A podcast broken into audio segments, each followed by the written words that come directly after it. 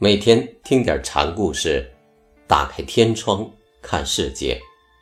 今天给大家讲慧中国师的第二个故事，叫《国师三幻》。慧中禅师还留下了一则公案，引得后人纷纷猜解。一天，国师忽然唤侍者，侍者答应，三唤三应。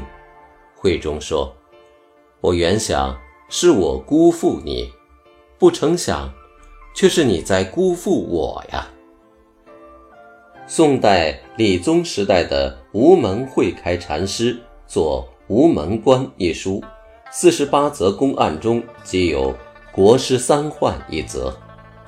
无门说：“国师三幻，舌头堕地，逝者之应，和光吐出。”国师年老心孤，按牛头吃草，逝者未肯承当，美食不重饱人餐。且道哪里是辜负心？国清才子贵，家富小儿骄。舌头堕地，为说话不当而犯错。吴门说国师唤逝者是强按牛头吃草。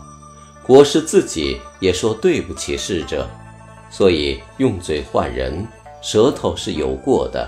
无故而召唤人，这是一种讥讽；有故唤人，是有为之患；无为而唤人，唤才有了机趣。唤三次应三次，禅师便说徒弟对不住这三唤，那为什么呢？无门说是。逝者未肯承当，承当什么呢？照无门按牛头吃草和年老心孤的话，总是心里有什么意念，总为着点什么。可逝者听过召唤后，只是应，不问干什么。问答之间，如对山呼喊的回应一样，天成如一。这就是和光吐出。和光本是道家老子“和光同尘”之意，无所是非，选择无彼无此，就是和光。这样看来，国师辜负我的话，也只强调的我，我代表这个人的换取之信念。有和尚问玄沙禅师：“国师换世者，亦作陌生？”玄沙说。逝者会意了。玄觉禅师问过僧人：“人们说逝者懂了国师的幻意，你说逝者会了什么？”僧答：“他若是不会，怎晓得去答应？”玄觉说：“你会的少点儿，你把逝者之应看成是出于某种道理，还不彻悟。”国清才子贵，家富小儿骄。才子吃香是国家安定的结果，小儿娇贵是家里富裕。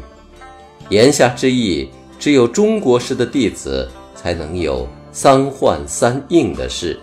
所以再给云门接一句，就是师高徒弟强。与这则公案有些相似是。瑞岩禅师自幻自答的故事，据说瑞岩和尚每天都对自己喊“主人公”，然后自己回答“诺”，之后又说“星星着”，自答“诺”，又说“他日莫受人瞒”，自答“诺”。星星着意思是要清醒，不要糊涂。关于国师三幻这则公案的妙处，赵州和尚的话最贴切。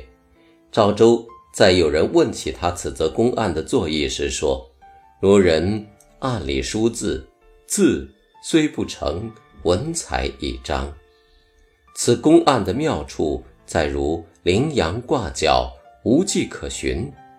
有人对着暗空写字，字体怎么会彰显出来？但字体却焕然于写字人的心中。禅师与逝者之间有三患：患者何患？达者何达？这一切都不显痕迹，但就在患者与应者的应答之间，妙意彰然。